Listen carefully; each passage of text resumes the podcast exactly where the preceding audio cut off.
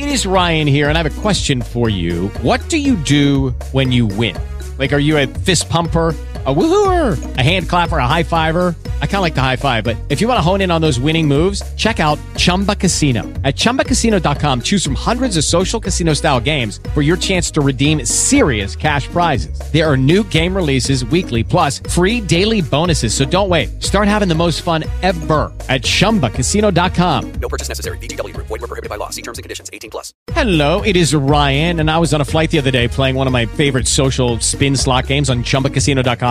I looked over the person sitting next to me, and you know what they were doing? They were also playing Chumba Casino. Coincidence? I think not. Everybody's loving having fun with it. Chumba Casino is home to hundreds of casino style games that you can play for free anytime, anywhere, even at 30,000 feet. So sign up now at chumbacasino.com to claim your free welcome bonus. That's chumbacasino.com and live the Chumba life. No purchase necessary. BGW. Void were prohibited by law. See terms and conditions. 18 plus. El pulso del fútbol, versión podcast. Con César Augusto Londoño y Oscar Rentería. Amigos, ¿qué tal? Saludo cordial, bienvenidos al Pulso del Fútbol. Hoy jueves 2 de abril del año 2020. La frase del día es bien interesante. La frase del día es esta. Reconocer. Una palabra que se lee y se escribe lo mismo al derecho que al revés. Don Oscar Rentería, ¿cómo está usted? Bien, César, gracias a Dios, muy bien. Un saludo muy especial para usted y para todos los oyentes del Pulso. César, he leído, he escuchado que la mayor parte de los técnicos y de los jugadores en el mundo están hablando sobre su rebaja en los ingresos. Pero el señor Queiroz no dice absolutamente nada. Ya es tiempo de que manifieste, esta boca es mía. Bueno, yo en esos temas de rebaja de sueldos no me meto. Simplemente quiero leerle lo que dijo Infantino y por eso mi frase del día con la palabra reconocer. Infantino dijo, sé que de esto vamos a salir, pero el fútbol va a ser menos arrogante y más acogedor, dice Infantino el presidente de FIFA. Ya volverá el momento de pensar en el fútbol y cuando llegue celebraremos juntos el fin de una pesadilla. El fútbol después del coronavirus será completamente distinto, más social y solidario, vinculado con las realidades territoriales, pero al mismo tiempo más global, menos arrogante y más acogedor, escribió Infantino en una carta que publican hoy los medios italianos. Me parece que estuvo muy atinado el presidente de FIFA y es una manera de reconocer, que es la palabra que le quiero invocar hoy a los oyentes y a usted, mi querido. Pues yo se la acepto y estoy de acuerdo con el señor Infantino. El fútbol también tiene que cambiar, como tienen que cambiar casi todas las cosas de la vida. Pero, aunque usted no está muy de acuerdo, y yo respeto eso, César, yo sí le pido al señor Queiroz que hable sobre su rebajita, que eso le conviene al fútbol colombiano. Sí, seguramente. Lo que pasa es que es un tema tan particular y las necesidades son tan diferentes que yo no me atrevo a pedirle rebaja a nadie. Por eso quiero comenzar con estos dos correos. El primero es un correo que escribe Arvey Quintero y dice lo siguiente. Buenas noches, admirados César y Oscar. Les escribo para hacer una crítica al comentario sobre la donación del jugador Casemiro. Por una parte, la estimación del tapabocas de mil pesos creo que es alejada de la realidad, ya que para el personal sanitario se destina uno de referencia N95 que puede valer 10 meses más. Un tapabocas común se conseguía en una farmacia en 500, 600 pesos. En ese sentido, sigue anotando don Arbey Quintero, esa donación ya se estimaría en 10 veces lo informado por ustedes. Por otro lado, entonces, ¿qué calificación merece la donación de James Rodríguez a los colombianos que asciende a 65 millones? Está cerca de lo que debe donar un rico Mil gracias. Eh, acepto plenamente la observación de don Arbey Quintero. Me equivoqué ayer a hacer la cuenta sobre los tapabocas de Casemiro, pero en vez de costar los 1.500 dólares que yo manifesté, cuestan 15 mil dólares. Cada uno analizará el monto de la donación. Y Daniel Cifuentes, desde Barranquilla, Pipe Cifuentes, dice, los escucho, uff, bueno, desde tiempos aquellos. Ayer me pegó un susto mi esposa cuando gritó, ¿y quién han donado César y el señor Rentería? Resulta que ella no admite escuchar el pulso, lo escucha conmigo, pero ya estoy completamente seguro que le gusta el programa. Dijo mi esposa, antes de criticar lo que los otros hacen, hay que autoevaluarse y ver lo que nosotros hacemos, haciendo referencia a la crítica que hicieron ustedes del Real Madrid. Pregunta ella, ¿cuántas caretas o mercados han donado? Don Pipes y Fuentes, yo no le voy a decir públicamente cómo estoy ayudando yo, pero sí le voy a escribir y le voy a contar de qué manera estoy ayudando yo. Por eso, Oscar, yo prefiero no meterme en el tema de quién debe donar, quién no, quién se debe bajar el sueldo, quién no, y con cuánto se deben bajar los sueldos o cuánto no. Pues como yo sí estoy colaborando, como yo sí estoy ayudando a la gente menos favorecida, también tengo el derecho de pedirle al señor Queiroz que ante tantas manifestaciones de la gente del fútbol en el mundo, directores técnicos que han hablado públicamente sobre sus rebajas, pues le pido al señor Queiroz que también hable sobre la suya. Y yo con mucho gusto a la misma señora que usted le, le va a enviar su correo, tampoco quiero hacerlo público, pero a la misma señora le puedo manifestar con pruebas cómo le estoy ayudando yo a la gente. Claro, en la medida de mis posibilidades y todos en la medida de las posibilidades que uno tiene. Yo no le pido a Queiroz que se rebaje todo su sueldo, ni más faltaba, pero sí que muestre su solidaridad, al menos con Colombia, en algunos aspectos. Por ejemplo, en el aspecto del monumental dinero que recibe como director técnico. Escribe Fernando Forero y dice, si existe algo inexorable que viene con la evolución de la humanidad, es el tiempo. El tiempo le da el puesto en la historia a los personajes que han dejado una huella, Hitler fue salvador de la Sagrada Alemania y fue con el paso de los años que el mundo se dio cuenta de quién era. Lo mismo sucede con el Che. Hoy la humanidad pide más respeto a quien piensa diferente, a aportar a las soluciones desde posiciones pacifistas, a la compasión con el más débil y a la solidaridad. Y un personaje cuyo discurso en las Naciones Unidas era patria o muerte, ya no cabe hoy como faro de liderazgo, independiente de sus posiciones políticas. Es por eso que figuras como Martin Luther King, Gandhi y el mismo Jaime Garzón superan el paso de los años y su pensamiento sigue vigente. Fernando, qué correo tan bueno escribió usted, aclarando que todos tenemos la propia forma de pensar, pero usted escribe bien. Me parece, César, que es un muy buen correo. Sin duda, Fernando, y lo felicito. Y además me da pie para decir una cosa. Yo no puedo admitir en mi vida que un asesino a sangre fría sea modelo de revolución. Fray Sierra nos escribe. Buenas tardes. Cordial saludo. Llevo escuchando el pulso más de 12 años. Soy militar, ando en las montañas del Tolima. Siempre me escucho el programa. Me alegran la tarde. Me da mucha risa. Me divierto con ustedes. Soy hincha del América. Les tengo una pregunta. ¿Qué cierto es que la Dimayor le entregaría el título a Nacional de este semestre. Pues hasta ahora, don Fray Sierra, ese tema creo que públicamente no lo ha manejado el fútbol profesional.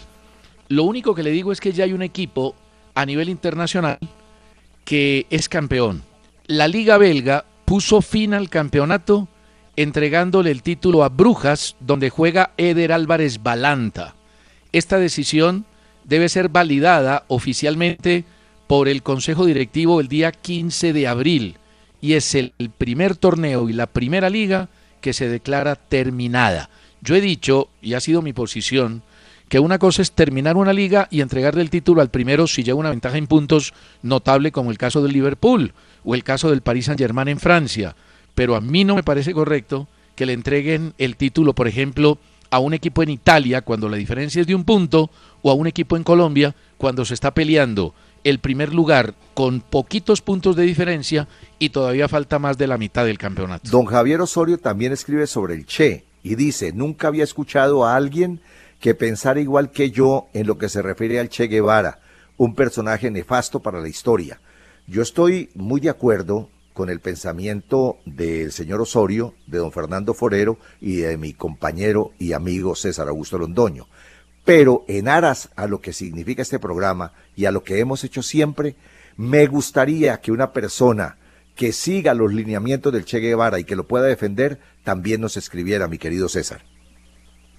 No, yo lo respeto perfectamente, no tengo ningún inconveniente con la gente que es admiradora del Che, pero como yo le dije, a mí me parece que fue un instrumento publicitario de la revolución y que su participación no fue notable en la revolución que se hizo Fidel Castro, que entre otras cosas fue apoyado por el gobierno de Estados Unidos cuando quiso derrotar al dictador Batista.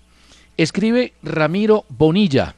Dice, como la situación, lo hace desde Popayán, Cauca, como la situación de la pandemia podría extenderse varios meses y la situación económica de Colombia y de Argentina, además de muchos países que van a quedar literalmente en la ruina, es complicada, ¿no creen ustedes que la Copa América aplazada para el 2021, estaría también en riesgo de hacerse? ¿No va a quedar dinero para adecuar los estadios? El gobierno de seguro suprimirá esos gastos para poder levantar puestos de trabajo que se van a perder con la epidemia mundial.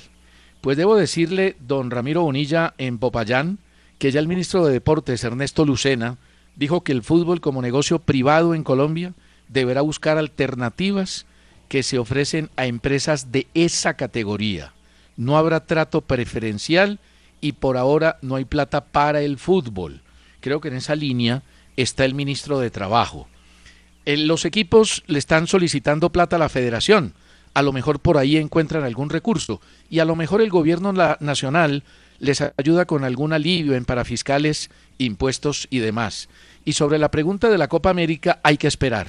Todavía es muy prematuro, hay ilusión de que esto pueda terminar después de julio, antes de agosto, antes de septiembre, que algunas ligas, que algunos torneos puedan terminar, pero yo prefiero esperar porque todo es incierto, todo es incertidumbre y la situación en el mundo con el coronavirus, Oscar, cada vez es más delicada y más grave. John Márquez nos escribe de Mongolia, dice que trabaja en minería y que está muy bien, que le digamos eso a través del pulso a su familia. Y Benjamín Anuar Fontalvo lo hace desde Wiesbaden, Alemania. Les quiero dar unas píldoras rápidas de alemán. La letra B, o sea, la V, en alemán, suena como nuestra F en español, y la W suena como la V en español, o sea, como la V. Así las cosas, Volkswagen, como diríamos en Colombia, en Alemania se dice Volkswagen. Otra cosa, dice don Benjamín Anuar Fontalvo desde Alemania. Crece el rumor en Barranquilla que el técnico Julio Comesaña dejaría el Club Junior por motivos familiares. Todos saben que es una persona entrada en años y sus hijos quieren que ya deje de trabajar. Es lo que se dice y debido a esto suena el nombre de Amaranto Perea para sucederlo. También suena el de Jorge Luis Pinto, que saben ustedes. Pues Benjamín, como yo no tengo problemas con el alemán, César ya tomó nota. Sería bueno que le enviara a César, no a mí, cómo se pronuncian correctamente algunos nombres de equipos alemanes, que no sea el Bayern, porque decía es muy fácil. Y sobre lo de Julio, sí se menciona, pero yo lo siento bien y con ganas de seguir. Sí, yo no estoy de acuerdo con el oyente cuando dice que ya está entrado en años. Puede que sí, pero lo veo con gran energía, gran dinámica, y me parece que Julio Comesaña puede seguir dirigiendo. Otra cosa es que él lo quiera hacer o que lo quieran tener los dueños del Junior de Barranquilla. Escribe Gualberto Antonio Ruiz, desde Apartado en el departamento de Antioquia. Dice que nos escucha hace mucho tiempo y quiere felicitarnos por mantener en alto este maravilloso programa. Y hace una crítica a Oscar Rentería cuando ayer dijo que pagaría 50 millones de euros por James Rodríguez. Dice que es una posición nacionalista y que no la comparte. Y nos manda el que puede ser equipo de apartado, donde menciona al Neco Martínez en la portería, Amaranto Perea como lateral derecho, eh, Juan, Camilo Zúñiga por la izquierda, Luis Carlos Perea y Aquivaldo Mosquera en la marcación central. Carepa Gaviria, que en paz descanse como volante de marca. Carlos Gutiérrez también como volante de marca. Juan Guillermo Cuadrado más arriba con el Quín Murillo. Y en la punta JJ Treyes y Carlos Castro. Y manda también suplentes. Muchas gracias al señor Gualberto desde apartado. Pues respeto el correo, pero pues no lo comparto, es simplemente una posición personal. John Jairo Sierra desde Medellín pide que el gobierno atienda como debe ser de aquí en adelante al personal de salud, enfermeros, médicos, gente que trabaja en la salud con mejores sueldos. Y Rafael David Rizo desde Washington escribe a elpulso@caracol.com.co. Ante la sequía de información del fútbol por la pandemia del COVID-19, les comento que revisando mi bitácora me encontré con un dato del cual nadie más volvió a hablar, y mucho menos las nuevas generaciones del periodismo. En 1970 la Federación Colombiana de Fútbol le recomendó una selección al director técnico paraguayo César López Fretes a los Juegos Centroamericanos de Panamá. Colombia ganó todos los partidos, hizo 16 goles y solo le anotaron uno. Por ende, Colombia fue el campeón. Pero la frustración viene porque perdemos esa medalla de oro en el escritorio por la supuesta alineación indebida de Pedro Antonio Sape y, y Armando El Mudo Torres. Además de los anteriores, ¿recuerdan ustedes a estos jugadores de ese equipo? César Valverde, Jaime Flaco Rodríguez, Víctor Campás, Henry La Mosca Caicedo, Jairo Arboleda, entre otros. Pues bien, yo le voy a decir, César Freddy Valverde jugó con el Deportivo Cali con Pereira. Jaime el Flaco Rodríguez actuó con Santa Fe, Millonarios y la selección. Como director técnico estuvo en el Cúcuta, Tolima, Medellín, Millonarios, entre otros equipos. Campás jugó en el América, en el Pereira, en Santa Fe Junior, fue campeón con Santa Fe y con Nacional. Henry Caicedo actuó con el Cali, Bilardo lo llevó a la Argentina, estudiantes, y no pudo, gran stopper, con una gran calidad como jugador de fútbol, pero con algunos problemas personales. Y Jairo Arboleda, pues ya hace poco hablamos de él, nació en Tuluá, jugó con el Cali, con el América, le llamaban el maestrico, por su forma elegante y espectacular de jugar al fútbol. Sobre el correo anterior, Oscar, desde apartado, yo respeto profundamente su posición, pero me parece de una ingenuidad realmente descarada. ¿Cómo va a pagar por James Rodríguez 50 millones de euros cuando en el almacén vale 40 millones de euros? ¿No le parece un despropósito? Pues no es ni un despropósito, ni es descarada tampoco. Usted no se puede meter en mi dinero si yo tuviera esa cantidad. Si yo tuviera los 50 millones de euros, los pagaría por Jaime Rodríguez para traérmelo al equipo que yo estuviera dirigiendo en ese momento como dirigente, como directivo. Y usted no tiene por qué meterse en mi bolsillo. Ya me ha atacado suficiente con mis argumentos para que también se meta en lo que yo quiero ofrecer supuestamente por Jaime Rodríguez. Pero ¿qué tal si en vez de pagar los 50 que no vale y paga los 40 que sí vale y es lo que pide el Real Madrid?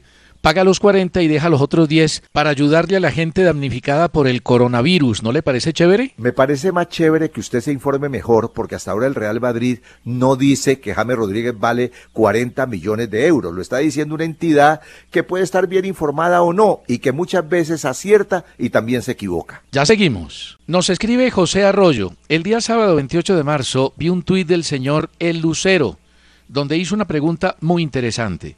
¿Qué director técnico entre Maturana y Peckerman ha sido más importante para la selección Colombia?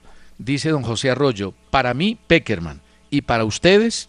Y lo segundo, en estos días me he dado tiempo para investigar la edad de cada uno.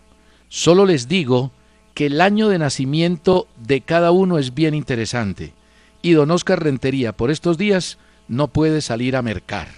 Bueno, yo le respondo la primera, la segunda ni me meto en eso porque don Oscar me cae. Yo creo que entre Maturana y Peckerman ha sido más importante en la historia del fútbol colombiano Maturana.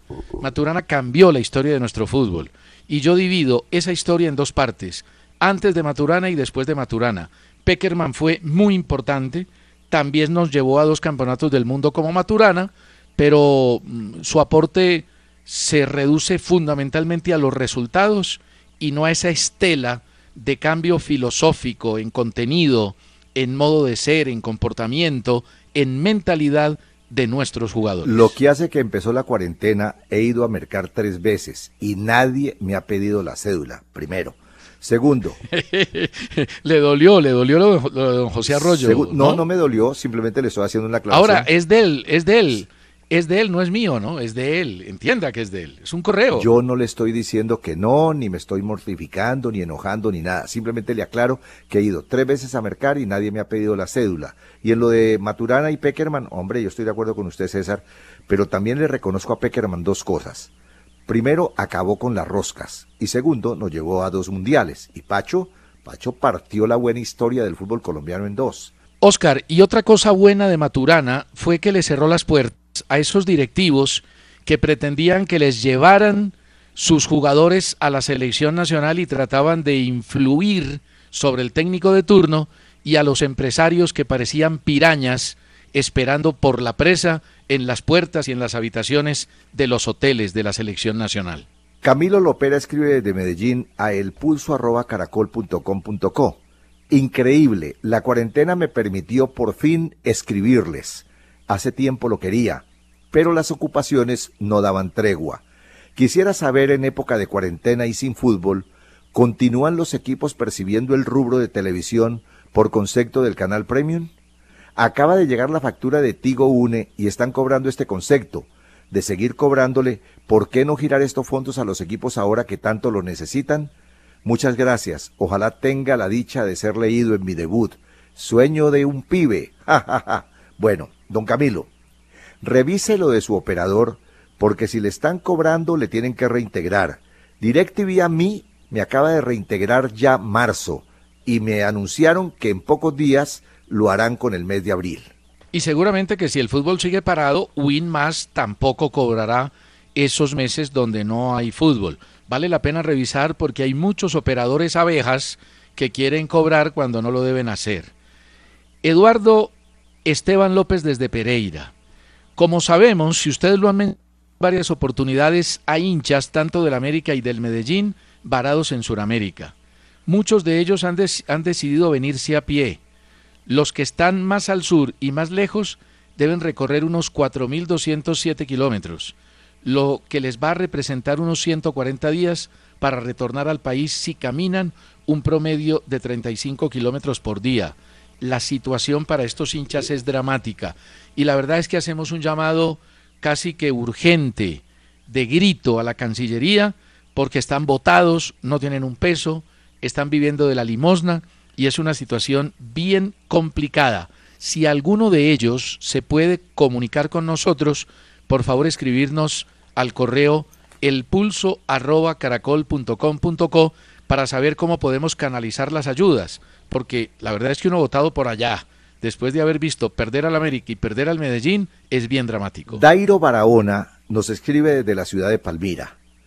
He escuchado de parte de mi hermano Nelson Barahona quien fue dueño de un sitio de rumba en Cali que se llamaba La Fuga y el Faisán, que don Oscar en sus tiempos era un excelente jugador. Tuvo varios duelos contra él en las canchas de la 50 y de la Licorera. Chicané, don Oscar, porque mi hermano no entiende cómo usted no llegó a la profesional. ¿Te das cuenta, César? Te reclamo méritos. Ay, ay, ay, Te reclamo méritos. Te reclamo méritos y no sobrenombres no mancilles la calidad que tuve para inundar como jugador el fútbol aficionado de esta región del país. Osquita, le ibas a quitar el puesto a Jairito Arboleda. Si hablábamos de él, calificándolo como el maestrico Arboleda, queda bien el remoquete del chicanero Rentería para ese crack que perdió el fútbol del Valle. Nos escribe Jaime Roja Rodríguez y dice, saludos señores del pulso del fútbol. Como va esto, el fútbol será el gran perjudicado ganarán importancia las profesiones como ingeniería, medicina, abogacía, etcétera, porque el pago del fútbol será muy bajo y nadie lo elegirá como profesión para vivir del fútbol en el futuro. Yo no creo tanto eso, don Jaime. Yo creo que el fútbol va a seguir siendo muy atractivo como profesión. Ayer lo decíamos y lo comentábamos con los compañeros en conexión, que el fútbol, pasado esto, tendrá que vivir una etapa de transición, de recuperación, de reinvención, pero volverá por sus huestes. El presidente de la AFA, Claudio El Chiquitapia, dijo que este deporte va a cambiar mucho después del coronavirus y manifestó textualmente, yo no tengo dudas de que el fútbol cambiará y que va a necesitar mucho del ingenio y la capacidad de los dirigentes para poder solucionar esta crisis. La economía de los clubes pasará a ser muy difícil de sostener porque hoy se depende de la televisión, aseguró el Chiquitapia. Además, ayer lo decía Huguillera, este problema lo arreglan los directivos, no los jugadores. Aquí los jugadores van a ayudar, van a colaborar, sacrificando sus sueldos, sacrificando muchas cosas, pero son los dirigentes los que arreglarán el problema del fútbol y los que tendrán que trabajar para que no muera y para que ese... Hey guys, it is Ryan. I'm not sure if you know this about me, but I'm a bit of a fun fanatic when I can. I like to work, but I like fun too. It's a thing. And now the truth is out there. I can tell you about my favorite place to have fun. Chumba Casino. They have hundreds of social casino style games to choose from with new games released each week. You can play for free anytime, anywhere and each day brings a new chance to collect daily bonuses. So join me in the fun. Sign up now at ChumbaCasino.com. No purchase necessary. Group. Void prohibited by law. See terms and conditions. 18 plus. Este periodo de transición al que me refiero, después de la pandemia, no sea demasiado largo. Recojo solamente dos o tres de sus palabras. Los jugadores sacrificando sus sueldos. Pero Queiroz no dice nada del suyo. Yo sí, Steven Obando nos escribe a elpulso.caracol.com.co. Quisiera saber para ustedes cuáles han sido los mejores volantes de marca de la selección Colombia en los últimos 20 años. Pienso que Wilmar Barrios tiene un gran talento con recuperación y marca.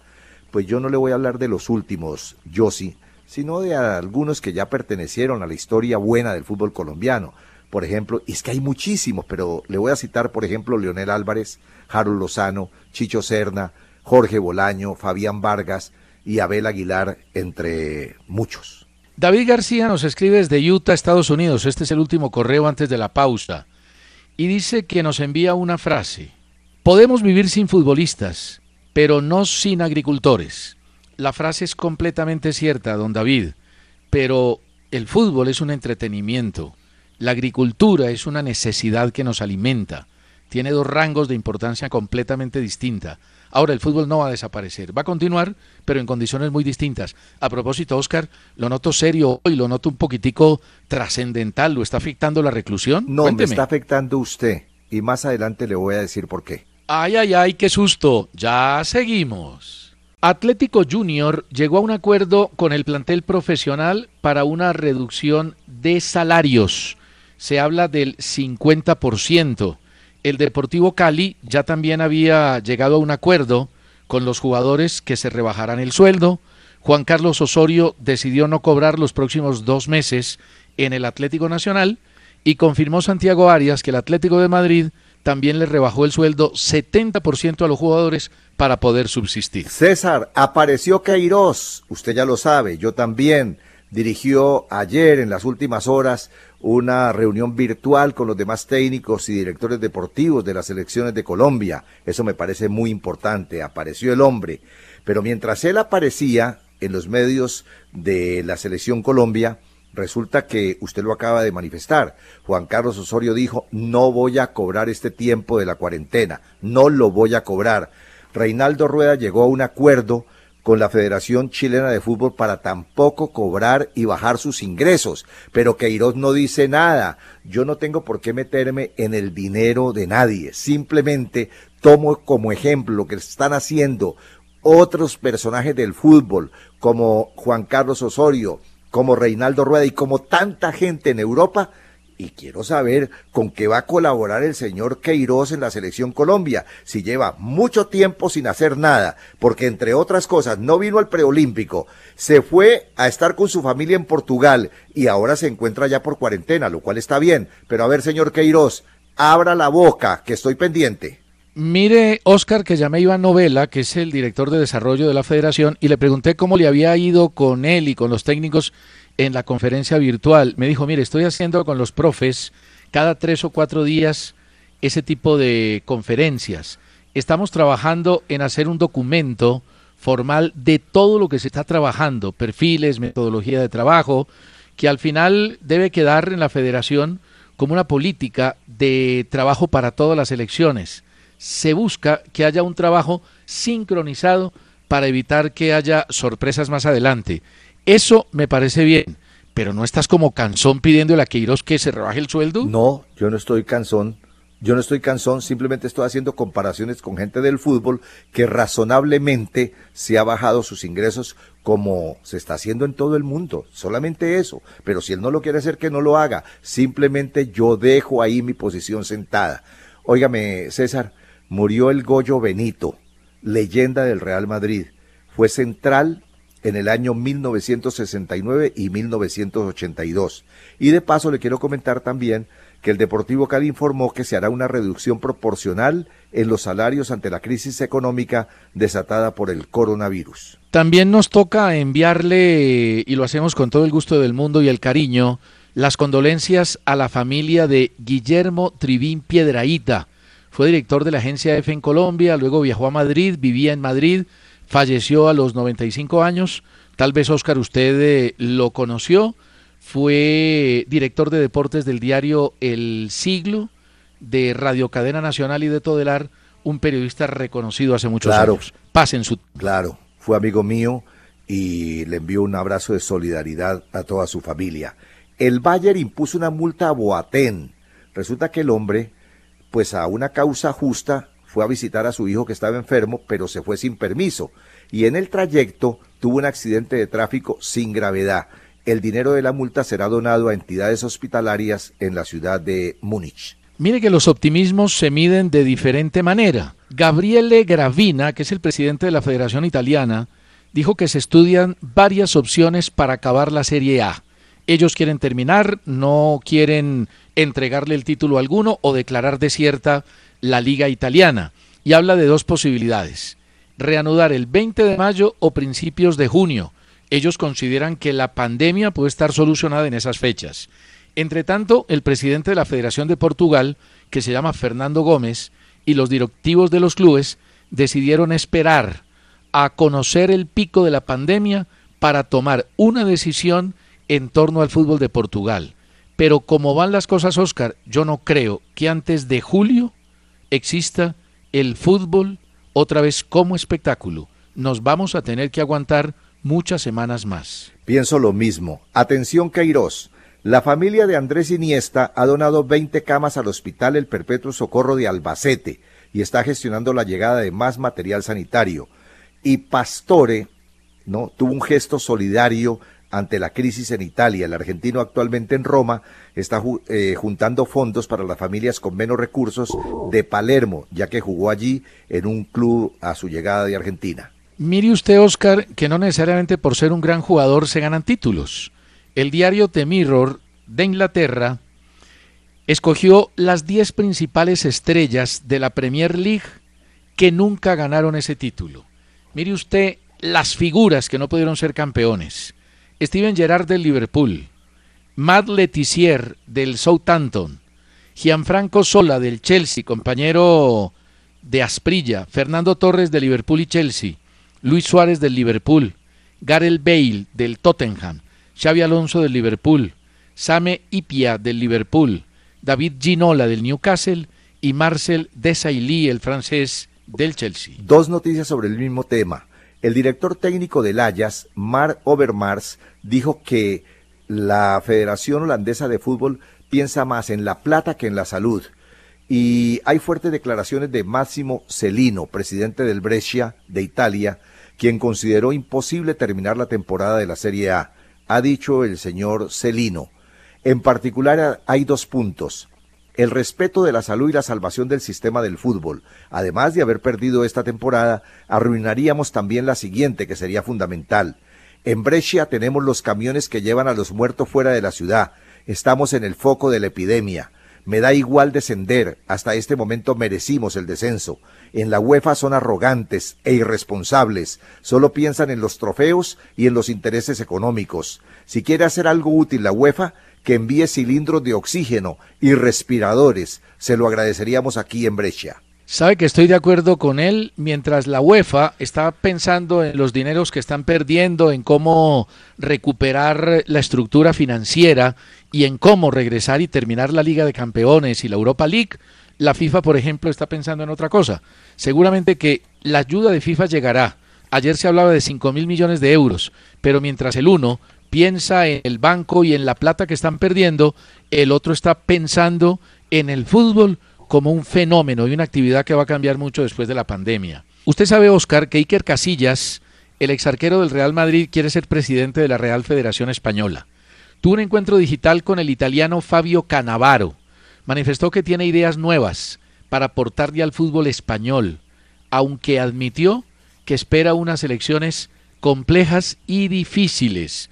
Yo creo que un tipo como Casillas, que se ha preparado para la parte dirigencial, porque es que a veces estamos equivocados, a veces pensamos que solo porque el personaje jugó fútbol ya está capacitado para dirigir el fútbol. Y hay que prepararse, hay que estudiar. Iker lo lo ha hecho y podría ser un presidente interesante de la Real Federación Española. Titulares importantes para el mundo del deporte. El mundo deportivo dice en España, Neymar, Lautaro, los dos suenan para el Barcelona. El Metro Sport de Inglaterra dice, el fútbol atrapado en un vacío moral. Olé dice, ya son 34 los muertos en Argentina por el coronavirus. Y el país de Uruguay manifiesta hoy la importante cifra que dejará de cobrar el maestro Tavares por el coronavirus. Por enviarlo al seguro de paro durante dos meses, el técnico dejará de percibir 118 mil dólares. Queiroz no dice nada. Javier Zanetti, vicepresidente del Inter de Milán, un hombre que también se preparó para la dirigencia deportiva, aseguró que Lautaro Martínez es un patrimonio del club milanés y expresó el deseo de que se quede mucho tiempo. Recordemos que el Barcelona y el Real Madrid quieren a Lautaro Martínez. El que más fuerza está haciendo es Barcelona. En el tema de Neymar, que también es pretendido por el Barcelona, quieren uno u otro, podría incluirse a Griezmann, que no ha tenido mucha empatía con Messi y con el grupo y que costaría en estas épocas 100 millones de euros.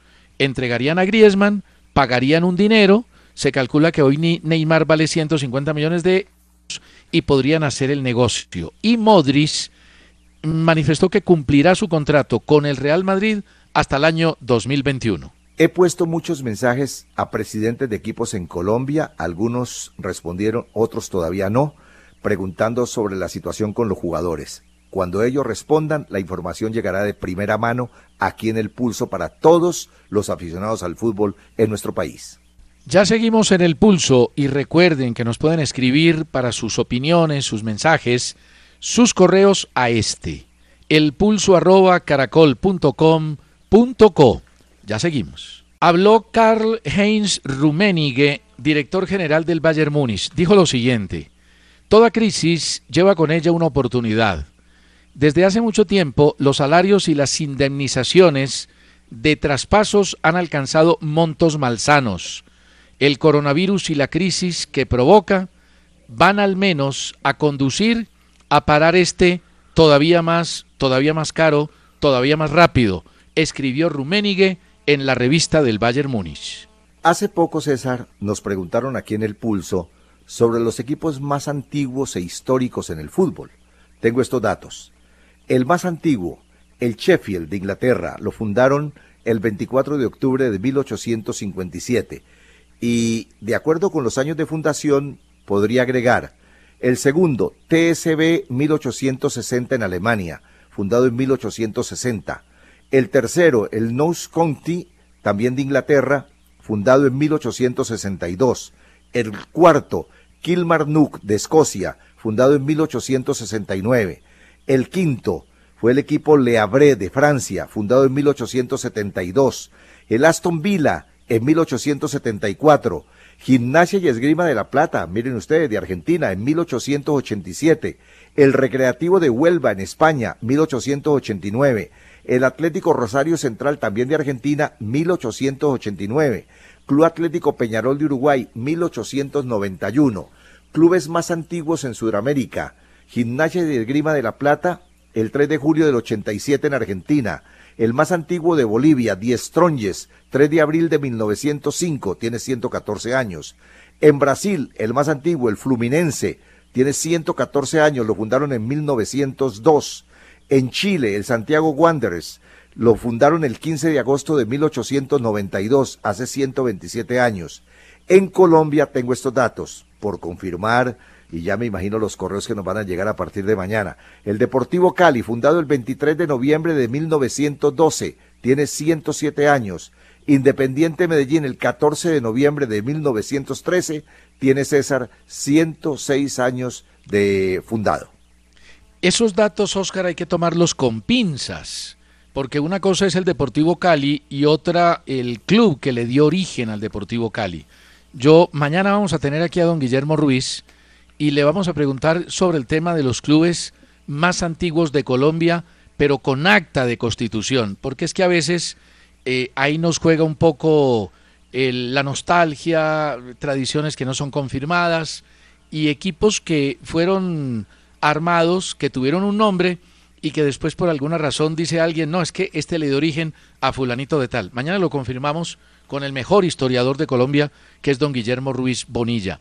Oiga, le voy a hacer una pregunta personal, Oscar. Todos hemos jugado fútbol, algunos bien, algunos mal, unos mejor que otros. De infancia, cuando usted jugaba en el colegio, cuando estaba peladito, ¿cuál era su ídolo? ¿A quién quería imitar usted? En ese tiempo, a los jugadores paraguayos que tenía el Boca Juniors, cuya historia yo le conté a usted alguna vez aquí en el pulso, a esos paraguayos que vinieron hace muchos años y que vivían frente a mi casa, como por ejemplo Pablo Centurión, que era arquero, como Ángel Chávez, que era defensa central, como Solano Patiño, que era delantero. Esos paraguayos para mí fueron mis primeros ídolos, además, porque ellos dirigían nuestros partidos jugados en la calle con porterías pequeñitas, con piedras que hacíamos las porterías, y a los que ganaban el partido nos invitaban gratis a ver al Boca Junior en el Pascual Guerrero. Ellos fueron mis primeros ídolos. ¿Usted sabe cuál fue mi primer ídolo? Osvaldo Forastieri, un zurdo de pelo largo que jugaba con las medias abajo, puntero izquierdo del Once Caldas. Yo me volaba del colegio para irlo a ver entrenar en el estadio Fernando Londoño y Londoño, que hoy es el estadio de Palo Grande, un estadio cambiado completamente. Pero vale la pena recordar ese tipo de cosas porque le escuché a Messi en una entrevista cuando estaba muy joven, muy peladito, que qué jugador eh, le gustaba ver, que qué jugador mm, lo había motivado y habló de Pelé, mire usted, habló de Pelé. Godín habló sobre la cuarentena, cómo la afrontaron en el Inter de Milán. Estuvimos expuestos hasta el último momento, hasta que la situación se volvió insostenible. Aunque en Italia estaba permitido salir una persona de la familia a hacer compras y demás, nos dijeron que nosotros no podíamos salir ni a tirar la basura. La parte más difícil era la de entrenar en casa, ya que la mayoría de los jugadores del Milán viven en apartamentos. Yo menos mal tengo un jardín. Es complicado saber si se volverá a jugar. Se va a necesitar una mini pretemporada. Son como unas vacaciones. Para volver a competir vamos a tener que entrenar durante 20 o 25 días como mínimo, ha dicho Godín. Los preparadores físicos están hablando de tres semanas de mini pretemporada antes de volver a competir. Y si hay una diferencia entre el jugador que tiene jardín en su casa y el que vive en un apartamento pequeño. Algunos viven en conjuntos cerrados. Ayer nos contaba Jesús Cabrera en conexión que en su conjunto prohibieron bajar a los espacios comunes del conjunto, o sea que le toca entrenar en el espacio de su apartamento y es una situación bien difícil para los jugadores. La Asociación de Futbolistas Profesionales de Inglaterra pidió a los jugadores de la Liga Premier que hablen con los sindicatos antes de aceptar recortes en los sueldos. En Inglaterra los equipos también están imponiendo la reducción de los salarios. Ahora, allá hablan con los sindicatos porque los sindicatos de futbolistas en Inglaterra sí funcionan. A propósito de una noticia que tengo aquí, le voy a hacer una pregunta. ¿Usted pagó servicio militar? Eh, no, señor, no pagué servicio militar porque tenía pie plano. Me lo imaginaba. No, Pero el pie plano era un impedimento, Oscar, créame. No, no, créame. No, me lo, no me lo imagino usted de uniforme camuflado. No, no, no, no. No, no, no. No, la verdad que no. No, pero es que tenía pie plano. ¿Yo qué hago? Además, estuve en un sorteo. A mí me sacaron, estuve en un sorteo y en el sorteo me mandaron para la casa. A los otros los mandaron para el cuartel. Le hice la pregunta porque Son, jugador del Tottenham, intentará cumplir el servicio militar durante la suspensión del fútbol inglés. Son recibió un permiso del gobierno surcoreano para no realizar el servicio completo, al ganar con el equipo nacional la medalla de oro en los Juegos Asiáticos del 2018. Sin embargo, aún tiene que completar cuatro semanas de servicio militar y, según explica la prensa británica, intentará realizarlo durante este tiempo.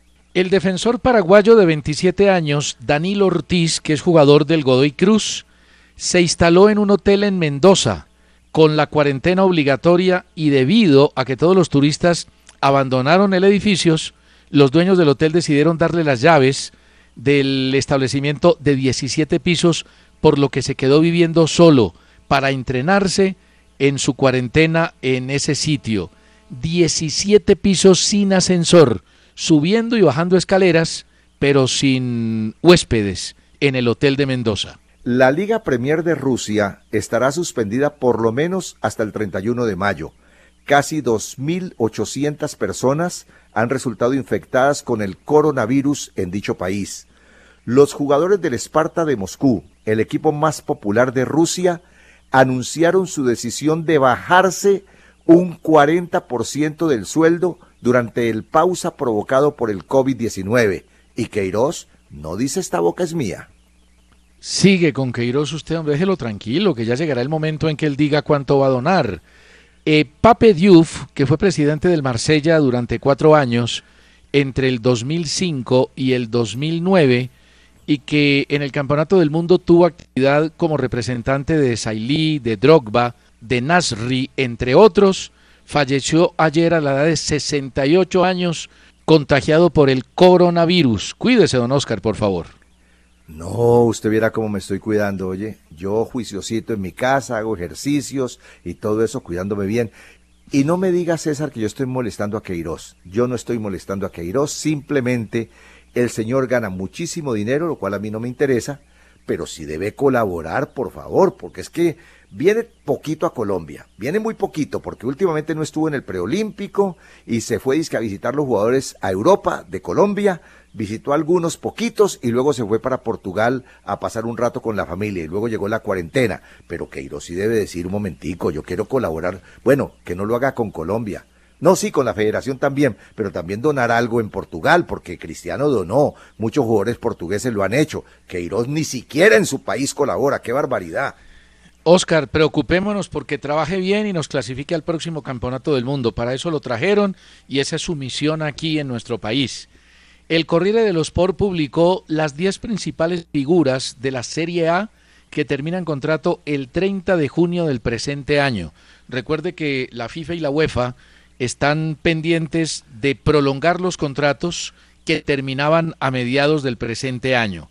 Los 10 son, hay figuras aquí, Ashley Jun del Inter de Milán, José Callejón del Nápoles, Dries Mertens del Napoli, me gusta bastante ese delantero, Borja Valero del Inter de Milán, también me gusta, Lucas Biglia del Milán, Ibrahimovic del Milán, Danilo Cataldi del Lazio, Giorgio Chiellini del Juventus, estaba veterano, pero fue un gran zaguero central. Gianluigi Buffon de la Juve, que creo que ahora sí se va definitivamente del fútbol, y Martín Cáceres de la Fiorentina. César, mucho se habla sobre las reglas del fútbol, y con razón se dice que la única entidad que las puede cambiar o modificar es la International Board. Voy a contarles esto. La International Board está vigente desde 1863 y está conformada por una rosca del Reino Unido, así como lo escuchan, una rosca del Reino Unido, ya que la integran las federaciones inglesa, escocesa, galesa e irlandesa. A la FIFA solo se le permitió ingresar al International Board en 1913, pero tiene cuatro votos. Los demás, o sea, las demás federaciones, tienen solamente un voto. Es que la International Board es la mamá del tema del fútbol en el mundo. Y así llegamos al final en el pulso del fútbol. A ustedes gracias por acompañarnos y por hacer del pulso del fútbol el programa deportivo más escuchado en la radio colombiana y en el exterior. Y no olviden, sigan en casa, no salgan y lávense las manos, por favor. Hay que cuidarnos y cuidar a los demás. Gracias para todos. Felicidades. El pulso del fútbol con César Augusto Londoño y Oscar Rentería. O'Reilly Auto Parts puede ayudarte a encontrar un taller mecánico cerca de ti. Para más información, llama a tu tienda O'Reilly Auto Parts o visita oreillyauto.com.